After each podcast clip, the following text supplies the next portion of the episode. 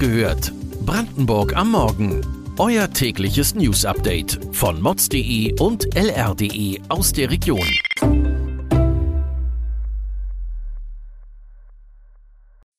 Guten Morgen Brandenburg. Es ist Donnerstag, der 19. Januar und ihr hört den Podcast Wach gehört, Brandenburg am Morgen von Mods und LR mit den wichtigsten Nachrichten aus der Region. Autofahrer in Brandenburg zahlen zurzeit bundesweit den höchsten Preis für Benzin und Diesel. Das hat die wöchentliche Auswertung des ADAC ergeben. Wichtigste Ursache sieht der ADAC im gestiegenen Rohölpreis. Demnach kostete vor einer Woche ein Barrel der Referenzsorte Brent rund 80 US-Dollar, inzwischen ist der Preis auf etwa 86 Dollar gestiegen. Inwieweit sich Entwicklungen der Kraftstoffpreise mit der Auslastung der Raffinerie Schwedt zu tun haben, ist laut ADAC noch nicht eindeutig klar. Das PCK ist maßgeblich für die Kraftstoffversorgung in Ostdeutschland verantwortlich. Nach der Einführung des Ölembargos gegen Russland zum 1. Januar 2023 arbeitet PCK mit einer Auslastung von nur etwa 50 Prozent. Zurzeit bekommt Schwedöl über eine Leitung aus Rostock, die nicht für den Dauerbetrieb gebaut wurde. Die Öltanker müssen im Rostocker Hafen wie an einer Perlenschnur aufgefädelt ankommen, damit der stetige Ölfluss gesichert ist.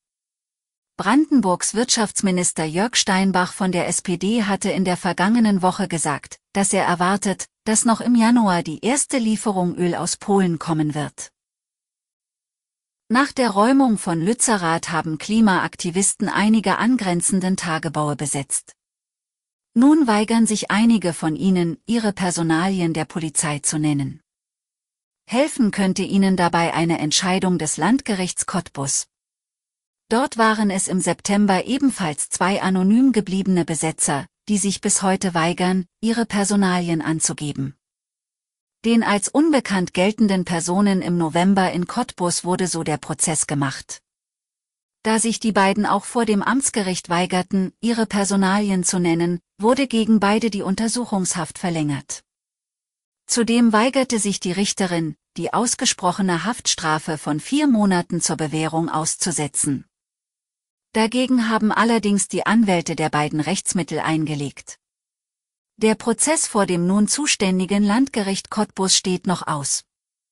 Allerdings haben die Anwälte umgehend eine Haftprüfung beantragt, und damit Erfolg gehabt. Die Lützerath-Unterstützer trommeln jetzt für ihre inhaftierten Kollegen es den Jenschwalde-Besetzern gleichzutun. Warum die Angeklagten anonym bleiben konnten, lest ihr heute auf lr.de. Als Polen 2007 dem Schengen-Raum beitrat, zogen Polizisten aus Polen und Deutschland in ein gemeinsames Büro an der Grenze. Seit 15 Jahren besteht das deutsch-polnische Polizeizentrum mittlerweile. Während die Polen 2007 die Sektkorken knallen ließen, war die Stimmung darüber in Brandenburg und anderen an Polen grenzenden Bundesländern ohne Euphorie. Der gefürchtete Kontrollverlust über Kriminelle, die sich die Grenze zunutze machen, versetzte manchen in Panik, gerade innerhalb der Sicherheitsbehörden. Zeitgleich wurden tausende Bundespolizisten aus Brandenburg abgezogen. Tatsächlich stieg in den Jahren nach Polens Schengen-Beitritt die Kriminalität in bestimmten Bereichen stark. Diebe und Räuberbanden trieben mehr als heute ihr Unwesen. Das gemeinsame Zentrum erübrigt den Schritt, Interpol um Informationen zu bitten. Das verkürzte die Dauer des Informationsflusses von sechs Wochen auf eine Viertelstunde.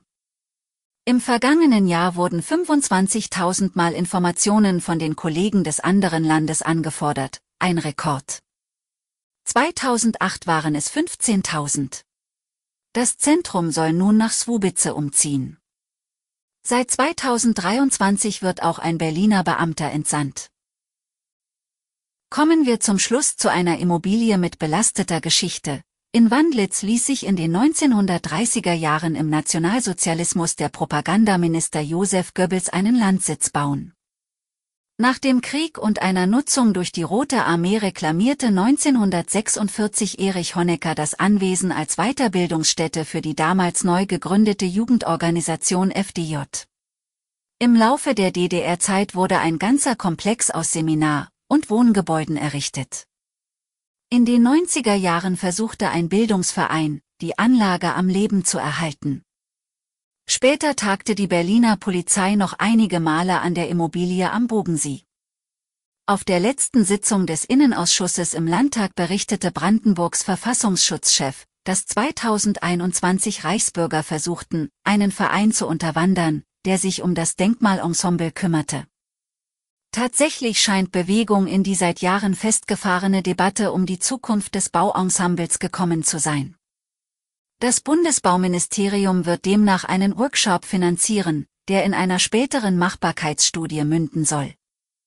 Man will sich zudem der schwierigen Geschichte des Komplexes stellen. Was mögliche Pläne sein könnten und warum sich das Land Berlin zurückhält, lest ihr heute auf mods.de. Weitere Nachrichten und Hintergründe findet ihr heute auf unseren Portalen. Morgen hört ihr wieder die nächste Folge Wach gehört. Kommt gut in den Tag.